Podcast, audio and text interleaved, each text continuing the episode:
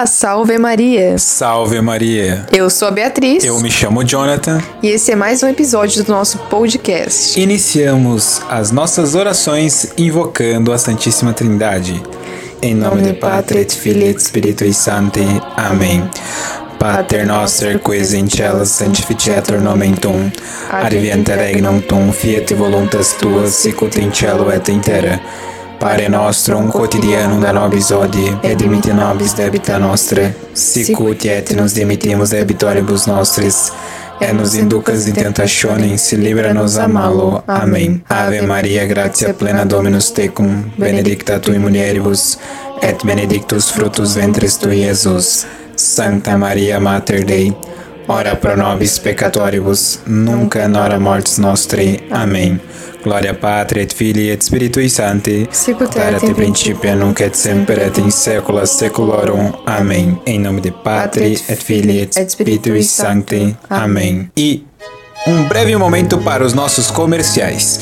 Se você gostaria que a sua marca fosse divulgado aqui no nosso podcast, no nosso canal no YouTube, pode mandar um e-mail para veritasperpetua.gmail.com E se você gostaria de um grupo, você, homem, que gostaria de um grupo para praticar a virtude da castidade, da modéstia masculina, pode entrar em contato comigo no Instagram, senhor, arroba senhor Jonathan Taborda, ou em minhas redes sociais, no Facebook ou no próprio canal do arroba Veritas Perpétua. E você, menina, mulher, que quer participar de um grupo sobre a modéstia, é só entrar em contato comigo através de uma das nossas redes sociais ou através do meu Instagram, arroba Beatriz Tebac.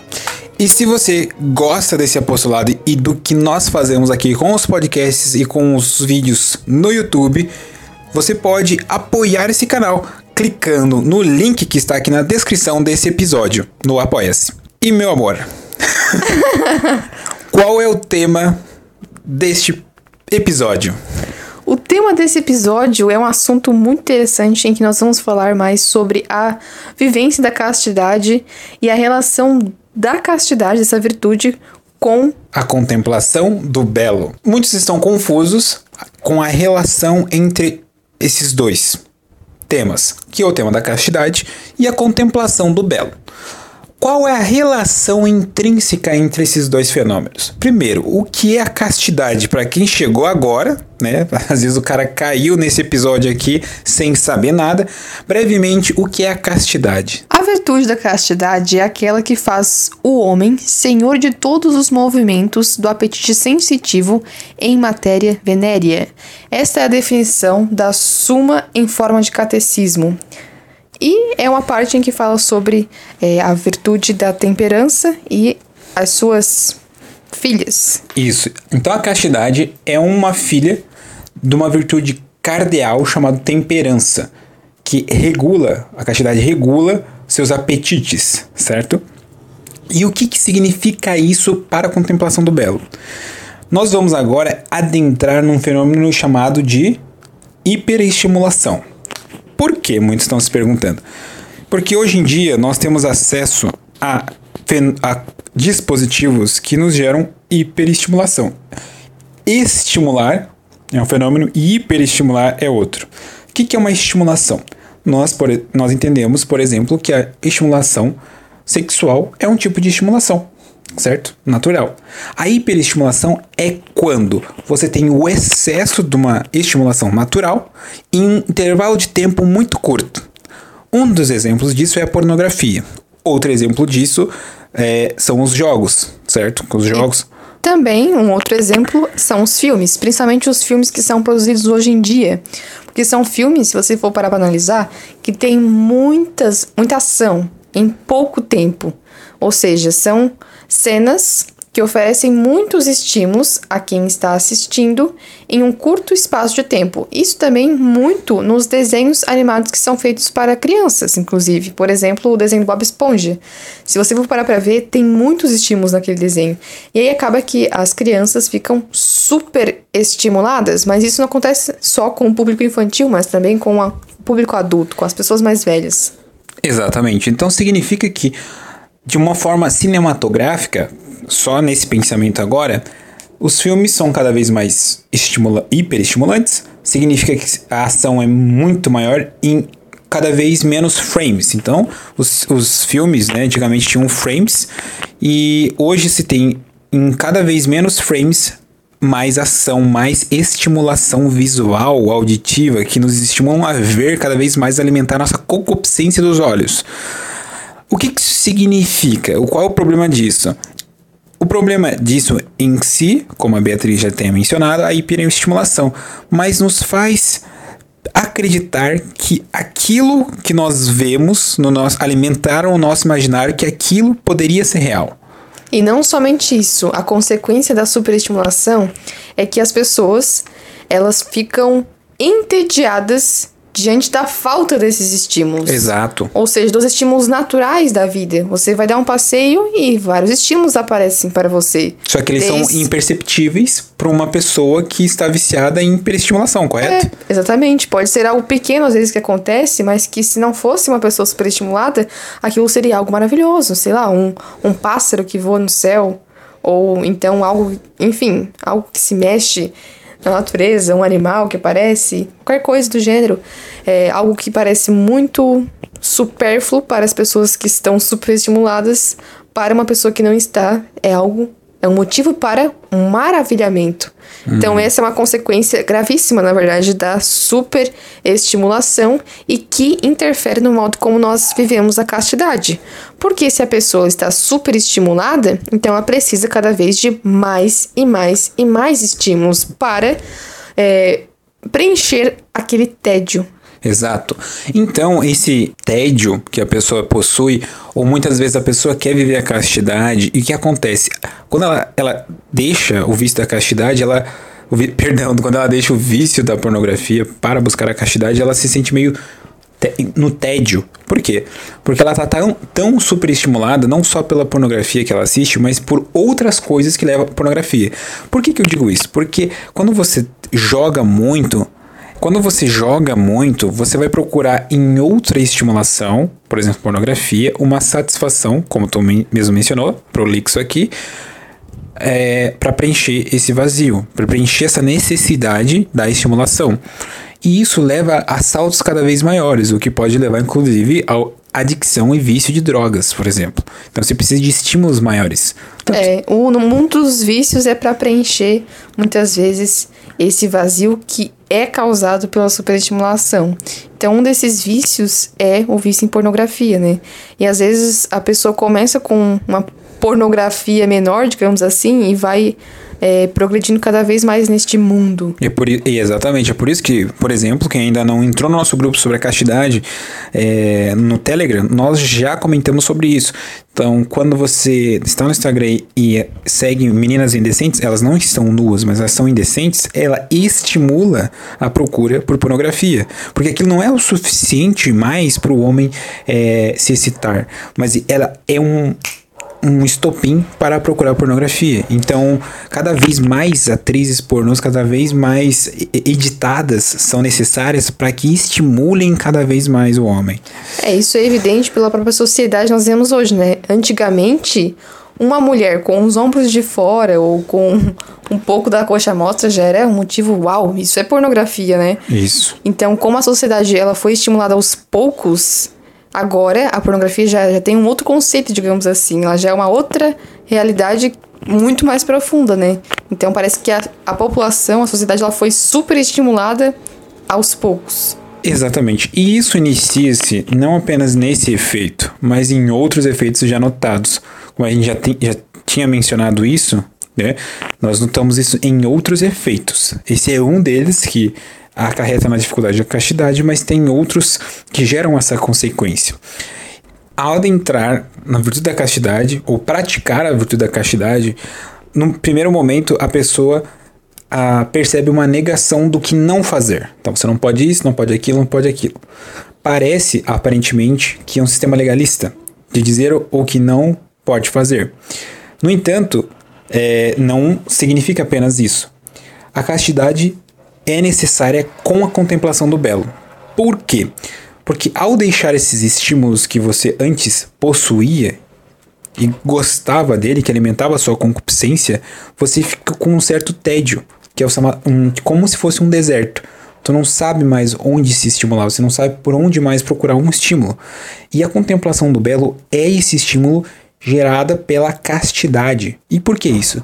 Porque você precisa de menos estímulos na contemplação do belo, só que ela é uma contemplação contínua certo? E o que, que significa essa contemplação contínua? Essa contemplação contínua, diferente da hiperestimulação, que tem altos e baixos, ou seja, você fica muito estimulado e depois fica um pouco em tédio, na contemplação do belo isso não acontece.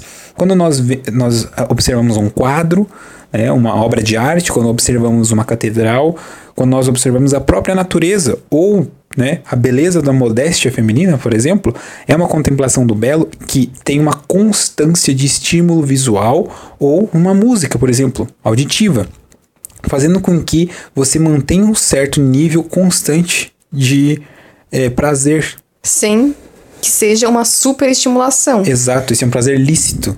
É. Então muitas pessoas podem pensar, como assim, né? É uma fonte de estímulos você observar um quadro, por exemplo. Mas isso mostra que a pessoa já está superestimulada, porque ela não vê esta contemplação como algo que dê prazer a ela. Ou seja, uma, já está superestimulada. E isso é quase que inevitável hoje em dia, porque nós estamos viciados em telas. Isso, e, e para deixar claro, quando nós falamos arte, do belo, os quadros, por exemplo, estamos referindo a uma arte realista, não uma, arte modernista, arte clássica, nós estamos nos referindo a elementos que, que são artificiais, como um quadro. Um quadro é artificial. No entanto, ela expressa uma realidade real. Realidade real. É. ela expressa uma realidade, certo? Então ele é real, ele é realista, ou realismo. Assim também como uma catedral certo? Ela expressa algo real, não é um algo é, não é um simulacro, por exemplo, como nós temos a arte moderna, por exemplo, onde você tem um simulacro de arte ali, não é uma arte real, é uma pseudo-arte, por assim dizer. Então, essas obras, o, o belo, ele acaba transmitindo isso que nós procuramos, que é a própria realidade. Por isso que nós temos um certo prazer quando nós vamos pro campo. Por quê? No campo, na natureza. Porque ele, ele é, aquilo ali é a realidade. Lá está a realidade de fato. Porque o ambiente urbano é um ambiente artificial. É o primeiro ambiente simulado que nós vivemos. Não é, não, o ambiente simulado não precisa ser virtual. Né, que te gera uma hiperestimulação. Não, ele pode ser um ambiente material. E, o, e a cidade, né, as ruas, as casas, etc., eles são esse ambiente simulado. Ele pode ser um ambiente em que te leve à contemplação? Pode. O problema é que no Brasil, mesmo as casas, a arquitetura das casas já não refletem mais isso. São todas casas modernistas, são todas casas quadradas e com, com aquela forma estranha. Elas não estão ligadas às artes do belo, né? Eu recomendo vocês assistirem uma série de vídeos no YouTube do Carlos Nogueira que ele fala sobre as artes do belo. É muito interessante entender isso e ver como a arquitetura moderna destruiu tudo isso. Então, você vê hoje, né, as casas todas quadradas, parecem casas do Minecraft, né, os prédios, até as próprias cores, né, não só da casa, mas ah, dos é. móveis da casa. Até os móveis agora já não tem mais aquela, aquela aquele ornamento, né, aquelas curvas como antigamente parecia que o móvel ele tinha beleza mesmo. E tinha uma vida própria quase. É. Então os próprios altares das, das igrejas, né, as antigamente as catedrais tinham muitas imagens dentro, ou seja, tinha muitos estímulos que levavam o ser ao transcendente através do belo. Então levavam a pessoa a conhecer a verdade, a chegar ao bem através do belo. E esse prazer que gera ao contemplar o belo é o que a castidade faz procurar. Então, num ponto de vista positivo da castidade é que ele te dá isso que você não consegue numa vida despodorada. Porque é tanto estímulo, é tanto estímulo, é tanto estímulo que às vezes tu vê um passarinho, tu vê uma árvore mexendo, tu vê uma, uma catedral, você não consegue mais sentir esse prazer pelo transcendente que está no próprio objeto.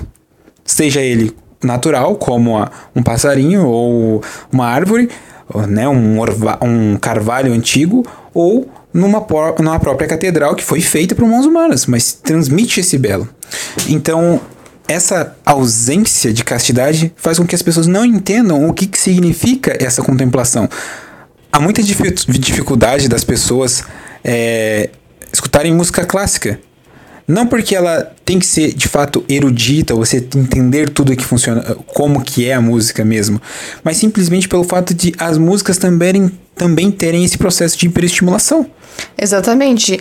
As músicas, né, modernas, digamos assim, que são produzidas atualmente, elas são como uma montanha russa de sentimentos. Então tem um refrão, aí depois tem uma parte que muda, enfim, ela vai te conduzindo a sentir certas sensações, de fato, certos sentimentos. E já a música clássica parece que ela é mais contínua. Por isso que essa música clássica, ela, é, ela ajuda nós a estudar ou a realizar leituras. Porque ela tem essa, essa continuidade que faz com que nós estejamos mais concentrados, justamente pela continuidade que ela nos leva. Exatamente.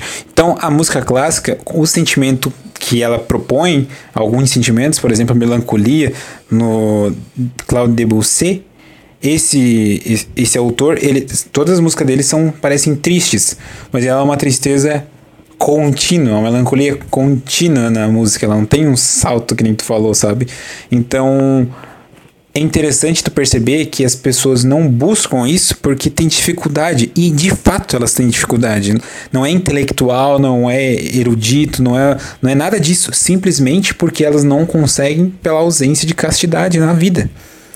Esse fenômeno da superestimulação, se você for parar para pensar, está em todos os âmbitos, até dentro da própria igreja, até dentro do próprio culto, da liturgia, né? Porque a, a, não só as músicas, né? Mas enfim, às vezes o padre tem que fazer certos malabarismos para que o povo esteja lá, né? Ok, errado, né? Porque o padre não tem que agradar Sim. o povo, mas enfim, parece que todo mundo precisa de um certo estímulo. É por isso que a gente vê missas aí que parecem um circo, parece um show, porque o povo precisa de estímulos para estar lá. Já não, já não consegue mais estar de uma forma passiva, digamos assim, apenas rezando interiormente. E aí isso gera um problema muito grande. Por quê? Há pessoas que hoje em dia estão tão estimuladas que simplesmente essa uma missa que eles chamam de missa parada as pessoas não, não gostam. É, ah, não, aquele padre lá não é bom, porque é muito parado a missa dele. É o que eu acho um absurdo. É, exato, eu acho um absurdo a pessoa que fala isso. Mas, porque a missa não é pra agradar ela, né? É, mas eu já escutei isso. Eu tô descrevendo aqui, pessoal, não fiquem irritados comigo. Com o que eu já escutei, não é o que eu, que eu acredito. Tô dizendo que eu estou me referindo ao que eu já escutei. E no... Fenômenos reais. Exato. E aí o padre vai competir com essas coisas. Ele não vai conseguir, querendo ou não. E aí também, olha só, a paróquia onde ele tá, a igreja é toda moderna, não tem um ícone, não tem imagem, só tem a cruz no meio e o altar, não tem mais nada. Às vezes tem o, o santo que é o santo da paróquia. Mas só isso, não tem mais nada. O que, que isso acontece? As pessoas, em vez de ficar contemplando vela, as pessoas que têm mais dificuldade, elas ficam conversando, ficam rindo, não rezam, tem dificuldade para rezar dentro da igreja, porque porque não tem esse estímulo visual. E é necessário, às vezes, esse estímulo visual para te contemplar. Um ícone é isso. Ele não traz só informação, mas ele traz beleza. Isso aí o padre ele vai, ele vai infelizmente competir com uma realidade que não vai conseguir. Por quê? Porque a paróquia dele já não ajuda, porque não tem ícones, só tem a cruz, só tem o altar, o sacrário também não está no meio. Então a arquitetura do lugar ela não condiz com a liturgia católica. E a liturgia católica envolve a contemplação do belo. E esse é o problema. As pessoas elas querem ser estimuladas pelo padre e o padre tem que fazer um malabarismo. Ele tem que ser um, um quase que um comediante, né, para estimular o povo a rir, a estar tá presente, procissões de entradas mais bizarras possíveis. Então o que acontece? Tudo isso pela falta de castidade, mas também porque o ambiente não é propício para isso. Então. Isso é... é consequência da superestimulação, né? Exato. Porque antigamente o padre estava de costas. Claro, tinham todos os estímulos visuais, né? Mas o povo conseguia orar e conseguia ver a beleza da Santa Missa. Mesmo que o padre muitas vezes nem estivesse né, olhando para eles. Porque a missa, né, tridentina, era celebrada de costas, né? O, o padre de costas para o povo. Então veja, né? Os efeitos da, da superestimulação afetam até o modo como nós rezamos. Então, às vezes, as pessoas que têm dificuldade para rezar devido a essa hiperestimulação. Então, as telas, elas são a, o fator evidente, né? Então, quando nós falamos, às vezes, da hiperestimulação, nós vemos as telas, celular, tablet, computador, notebook, a TV, são telas. E elas têm essa ideia de estimular a pessoa, senão você não estava vendo. Então, a ideia seria é, diminuir o acesso a essas telas, certo? É, isso é o que nós podemos fazer, né, diante desse fenômeno. Então, é diminuir o uso das telas. Porque assim, ó, Tentando diminuir o efeito da superestimulação. É, É. claro que isso ela está presente não só no mundo virtual, digamos assim, mas na própria realidade, né? Você vai no shopping, meu Deus, é milhares de outdoors, nem só na, o no shopping, é, né? o, é, o, é o cúmulo do simulacro. É o ápice, É né? o ápice Porque ali. tudo muito simulado, muito irreal, digamos assim. né? Não tem nenhum elemento real ali dentro. Nem a plantinha Até verde. a planta é artificial, muitas É. vezes. Então, não- mas não só o shopping, você sai pra andar de carro e vê 500 out- outdoors, às vezes mulheres seminuas, enfim, nada te ajuda, né? Tudo Isso. é muito super estimulante, digamos assim. O próprio modo como as pessoas, às vezes, tratam umas das outras. Então, Isso, bem, bem, bem lembrado. Então, se o ambiente que tu vive, nós vivemos, na verdade, a cidade, ela é artificial, tá? Nós sabemos disso. Tu falou do, do shopping, do, dos outdoor, da rua, das casas, das lojas, né? Então, acaba que um ambiente artificial gera pessoas artificiais com um comportamento que acaba um comportamento também simulado, como um teatro acaba sendo um teatro tudo que você faz. Então você não está sendo sincero, não está sendo honesto contigo mesmo, não está sendo honesto com o próximo, tu não está nem rezando direito, tá sendo nem honesto com Deus. Então tudo que tu faz é tipo um teatro, porque a cidade é um teatro, nossa, exatamente isso mesmo. entendeu? E aí, às vezes, né, o ser humano ele se dá conta de que ele realmente não sabe rezar, porque o rezar é você elevar a sua alma até Deus. E quando você está super estimulado, rezar, ou seja, falar com alguém que você não vê, se torna muito difícil, porque você precisa ver, você precisa, né, enxergar as coisas, ser estimulado. Então, às vezes, é claro, né? Muitas vezes a- as imagens ajudam, mas quando há uma super estimulação de fato, nem isso é o suficiente. Nem isso é o suficiente. E o que acontece é que tu, como uma Marta agitada entre as panelas, não consegue contemplar o próprio Cristo que está ali. Então, tu perceba, se tu for uma adoração eucarística, claro, normal, né? Silenciosa etc., tu vai ver a dificuldade que tu vai sentir. Por quê? Porque tu tá no silêncio, sem, sem quase nenhum barulho. Cristo está presente na Eucaristia transubstanciada. Realmente Jesus está ali. E você, Jesus, você tem noção que Jesus Cristo está realmente presente na Eucaristia, que ele está de fato ali, inteiro ali, e você não consegue contemplar nem 10 minutos, menos até. Por quê? Porque você não consegue. Isso dificulta muito o acesso à fé. Por quê? Porque a fé te dá a certeza que Jesus está ali. Então é, é um abismo. Porque se, se Jesus não, Jesus está presente ali de fato, por que, que a gente não está lá nesse momento contemplando ele? É claro que é uma falta de fé, mas também a estimulação, a superestimulação, dificulta você se concentrar na própria contemplação. Porque a fé se trata de crer em coisas que nós não vemos. Exato. Então, a solução diante desse problema é que nós reduzamos esses efeitos da maneira que nós podemos, né? Embora a sociedade esteja contaminada com isso, nós podemos, por exemplo, reduzir o tempo que nós ficamos diante dos, das telas, né? Seja um celular, computador, televisão, enfim, reduzir isso. Isso. Procurar assistir filmes que não sejam aqueles filmes que tem muita ação, muitos estímulos. Uma vez a gente viu um filme que era até uma animação, né? E era um Isso. filme extremamente colorido, Zootopia. com milhares de efeitos. Zootopia me fez passar mal. Esse filme é horrível, não assista, por favor. Tem ideologia de gênero, Além dele ser um filme pró-ideologias, ele é muito colorido. Então, às vezes, filmes coloridos me dão uma certa. Eu fico meio enjoado de assistir filmes muito coloridos. E pode ver, por exemplo, quando você vai no cinema e tem é, um filme assim, você sai meio que. Uau! Onde eu estava, Você sabe? chega até a estar cansado. Parece que agora a realidade, de fato, não é a realidade. Parece que aquele filme era a realidade. Você Isso. entrou tanto naquilo, naquele, naquela simulação que parecia que lá era a realidade. Igual quando você tem um sonho tão real que parece que aconteceu de fato aquilo lá. Você foi muito estimulado. E aí, quando nós retornamos ao mundo real, o que, que é o mundo real? O mundo real é um mundo no campo. Por que, que eu estou dizendo isso? Não estou falando de forma romantizada. Porque lá é que você tem problemas e estímulos reais. No sentido de que, quando nós vamos lá na casa da avó, nós vamos lá na casa do vô, e nós vimos aquele ambiente é, campestre, por assim dizer, nós temos um certo estímulo e ficamos felizes de estar naquele lugar. Mesmo que seja uma casa mais simples, um lugar mais simples, não precisa ser, um, ser opulento. Só um lugar simples. Nós nos sentimos bem e temos a sensação de que ali de fato é o mundo real. Ali de fato tem problemas reais para ser resolvido. E quando nós voltamos para a cidade, nós nos, nos defrontamos com algo assim. Parece que lá era real, mas acho que não é. Aqui é real. É. A gente voltou pro simulacro, entendeu? Então a gente tem que levantar cedo, ir para o trabalho, depois ir para aula, cuidar dos filhos, limpar a casa, sabe? Todo o ambiente simulado. Lá não é que não tenha problemas lá, lá tem problemas, mas são problemas que condiz com a própria realidade. Aqui não, então, um ambiente urbano, por exemplo, a própria iluminação, né? A gente, então, é, é, nós vivemos num mundo em que você está sendo iluminado o tempo todo. Então, se você for pensar, antiga, muito lá atrás, onde não tinha iluminação pública, você também não tinha o porquê de ficar na rua onde não tem luz, então é perigoso.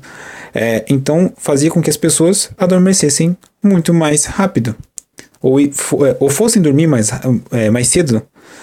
Então, nós também somos estimulados pela luz que vem até nós, uma luz artificial também não, não vem do fogo, não vem de, de uma, uma fonte de iluminação é, natural.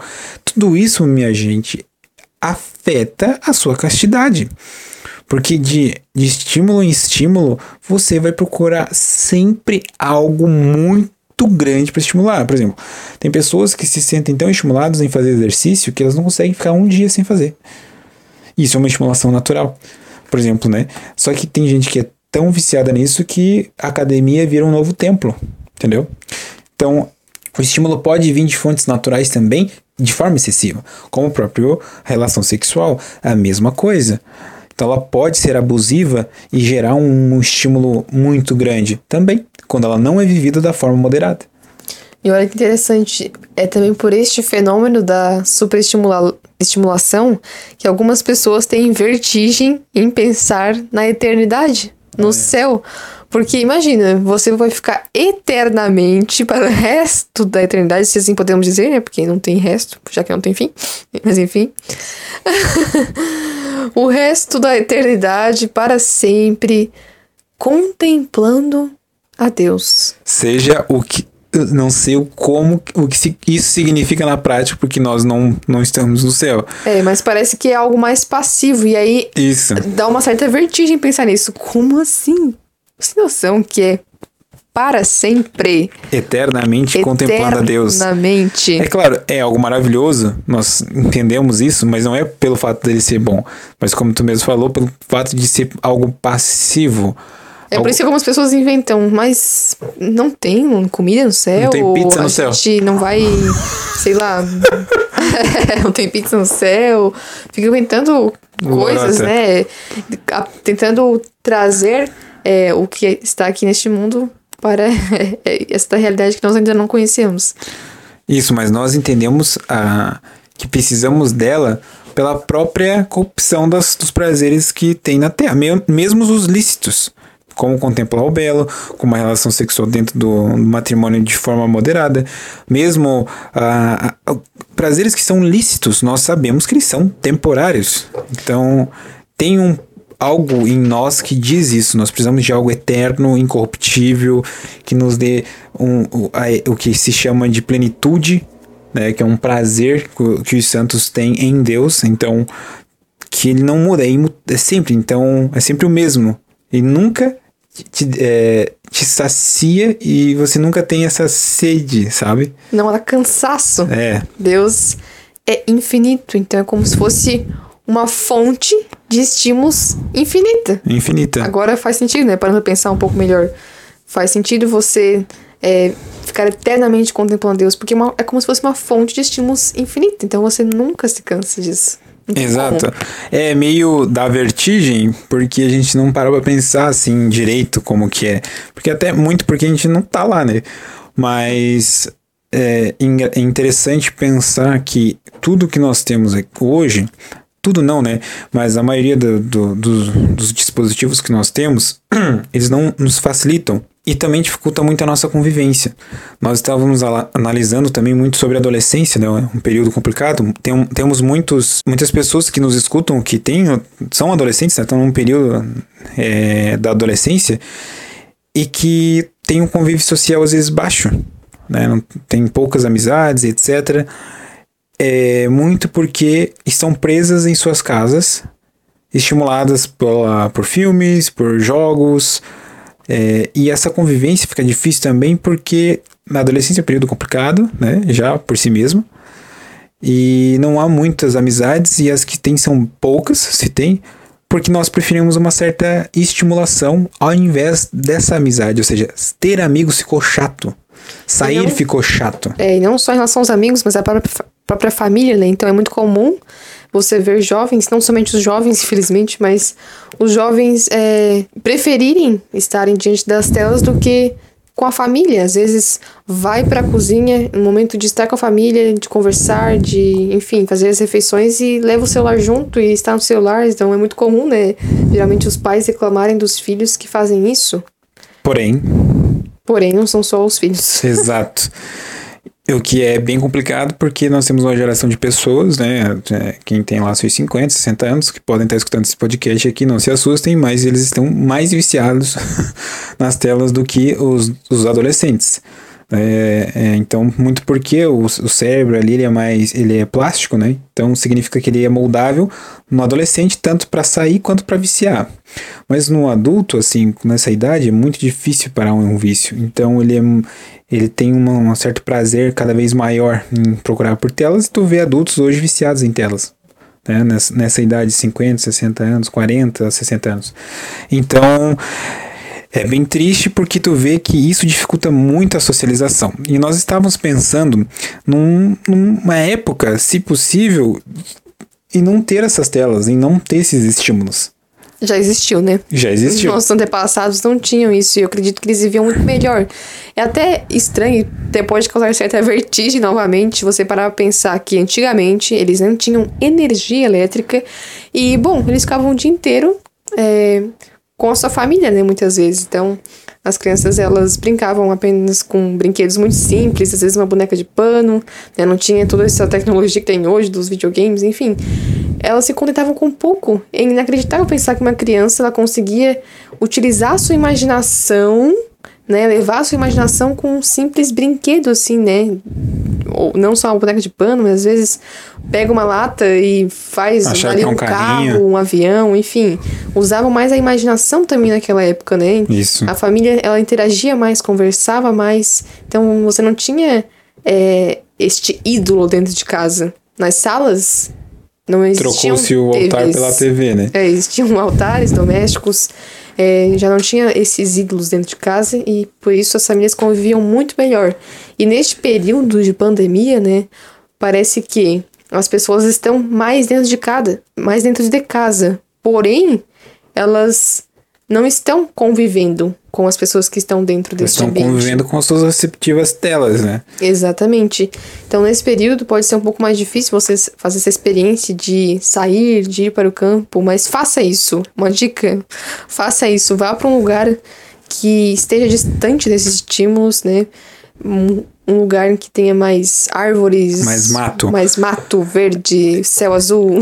Então, assim, no lado a gente pode dizer assim, o que tu não, o que tu não deve fazer é ficar com a hiperestimulação, né, como já mencionado, então dicas do que não fazer.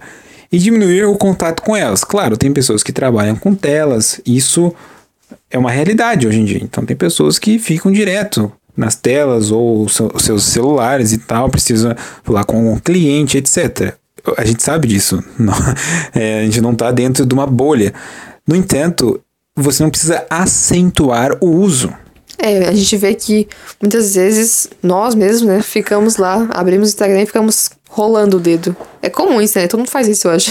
É, Instagram, Twitter. Você, você, nem tá vendo o que você está passando ali, mas parece que é tão sobreestimulado que você precisa de mais estímulos, mais estímulos, apesar de que você Quero ver não mais, mais, mais, mais, mais.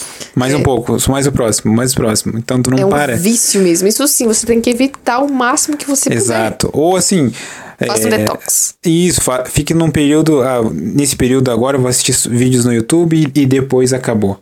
Entendeu? Então, Faça metas, né? É, faça metas de uso, entendeu? Então a gente precisa parar, ó, deixar o olho descansar um pouco, a mente descansar daquela estimulação, tá? Até com filmes. Fi- um- que Queira um horário para para estabelecido para poder assistir filmes decentes, com pouca estimulação, filmes mais parados. E mas assim, a dica também, o que é a dica positiva agora do que fazer? Como fazer essa troca?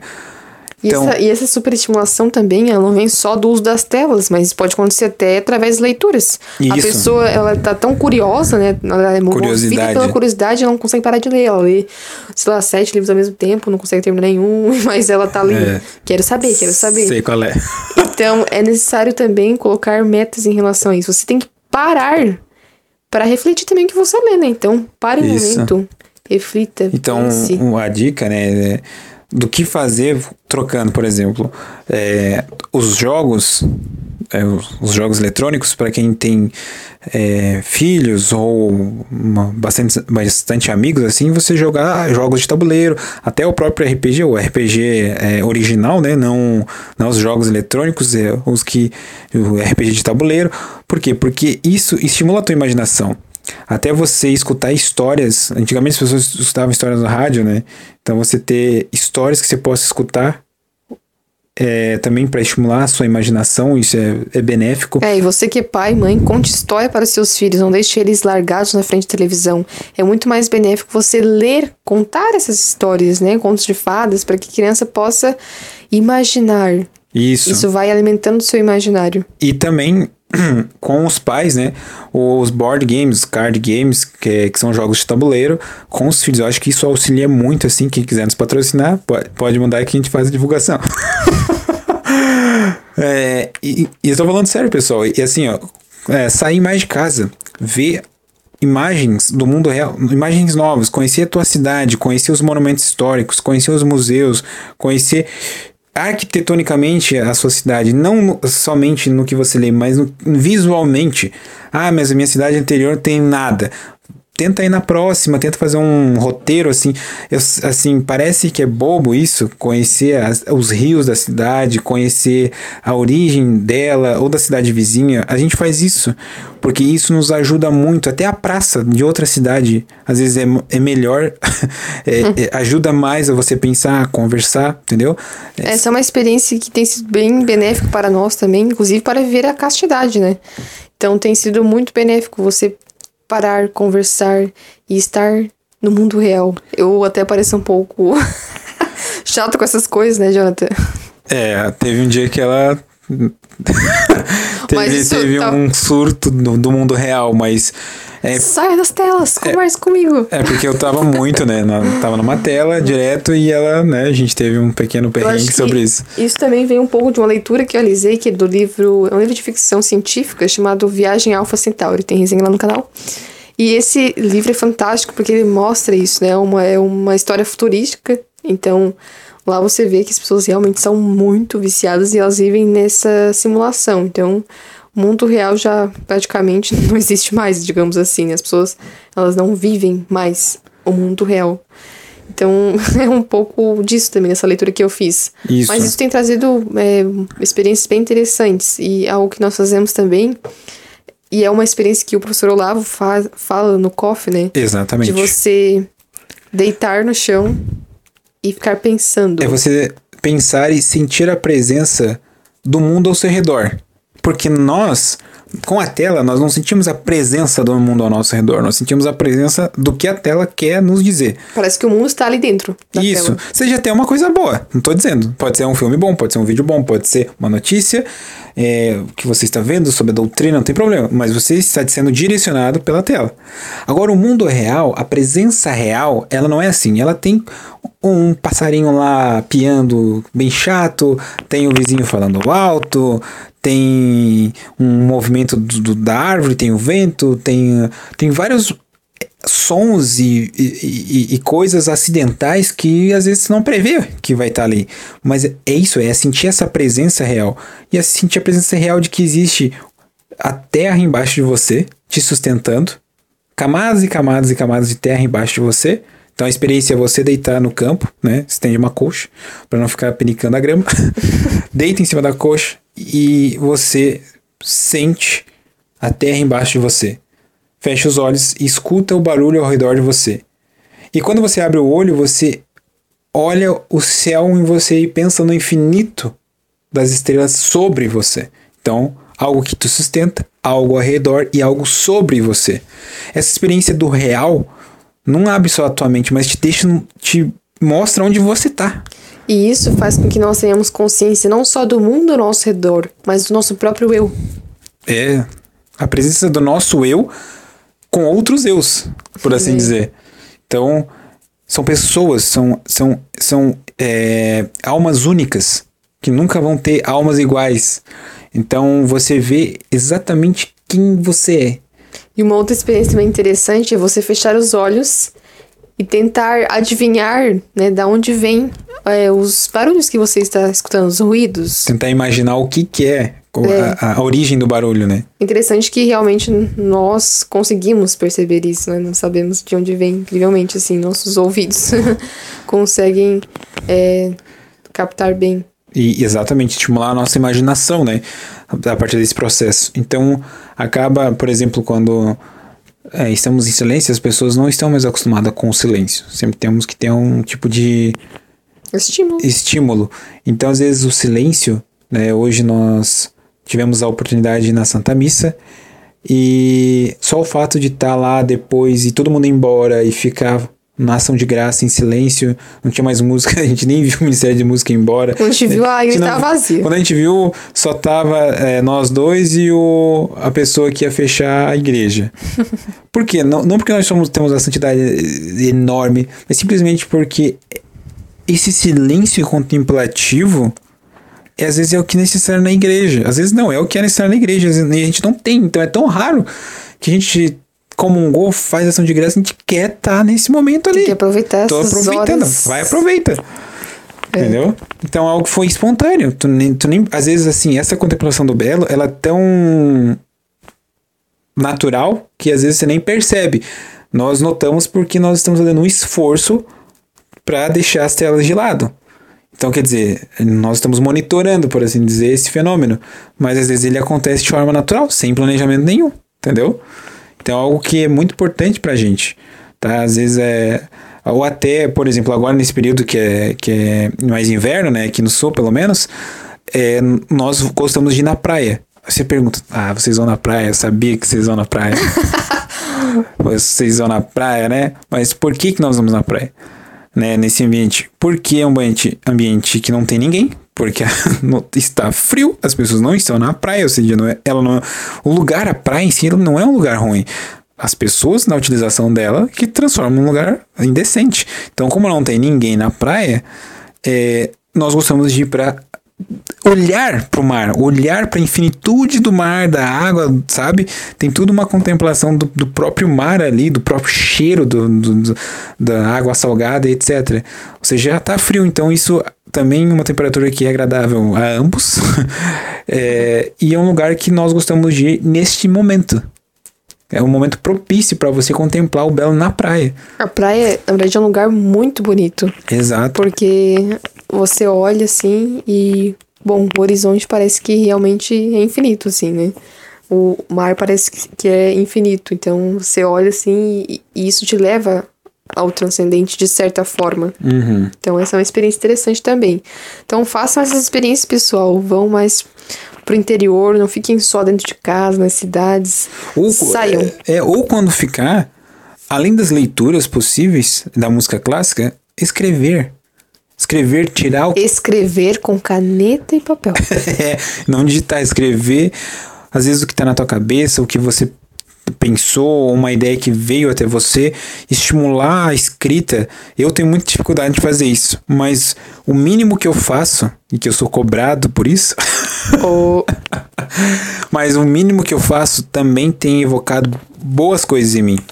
É, então... É, o professor Rodrigo Gurgel, ele dá essa sugestão de se escrever um diário. Isso. Aí você pensa, mas minha vida, minha vida não tem nada de interessante. Bom, ela tem sim um mínimo de algo interessante, tenho certeza. Então você pode escrever sobre coisas é, que parecem até medíocres, né? Mas que é interessante você escrever. Isso vai fazendo também com que você tenha uma consciência melhor sobre a sua história, sobre a sua vida. E agora, parando para pensar aqui, isso não estava na, na pauta do tema. Nada na pauta, a gente faz tudo sem roteiro, conversa A gente- normal. é, uma conversa normal, mas geralmente a gente já, já previamente tinha pensado, É, né? Mas me veio algo aqui sobre o fogo, por exemplo. Né? É tão comum antigamente casas com fogão a lenha, né? Para cozinhar, para aquecer, para uma certa iluminação bem básica, assim também. Mas que, querendo ou não, é, é diferente, né? Então, você tem uma fonte ali de iluminação, como as velas, por exemplo, que não gera um estímulo como uma luz branca na sua cara que demora pra você dormir, porque você tá com uma, com uma luz, mesmo LED, né? No, no seu rosto, às vezes a noite inteira, parece que é um pequeno, uma pequena estrela dentro de casa. Então, às vezes, a, é- também tem essa estimulação da luz, como eu já mencionei antes. Então, a- por isso que às vezes quando nós rezamos e olhamos pra vela, a gente às vezes se distrai olhando pra vela. Acho que é, é um fenômeno que todos aqui que, que rezam e acendem uma vela na frente ali da, da- da- das imagens, dos seus ícones, acaba que você olha pra vela e tem um certo estímulo ali, porque você tá vendo uma fonte de luz condizente e natural, né? E não só a luz, mas também o tempo de funcionamento, digamos assim. Porque hoje a gente quer tudo muito rápido. Então a gente quer um fogão lá que seja elétrico e ligue na hora, não precisa nem de fósforo e, enfim, rapidez, instantâneo. Também isso. Isso. tem a ver com a superestimulação, né? Porque Também. antigamente as coisas aconteciam em seu tempo Lento. natural, É. né? Normal, digamos assim. Hoje é tudo muito momentâneo. Então hoje existe, sei lá, uma chaleira elétrica que ferve água mais rápido. tudo isso para que seja rápido, rápido, rápido. E isso tem a ver com a superestimulação. E isso acaba nos tornando também pessoas impacientes. Hum, Porque quando nós nos deparamos com algo que demora, a gente se estressa. Então isso torna a gente paciente.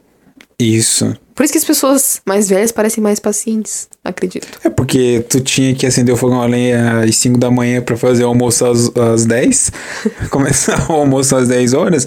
Então tem um pouco dessa paciência é, gerada pelo ambiente onde você vive. Faz muito sentido assim. É, então, querendo ou não, nós temos que voltar.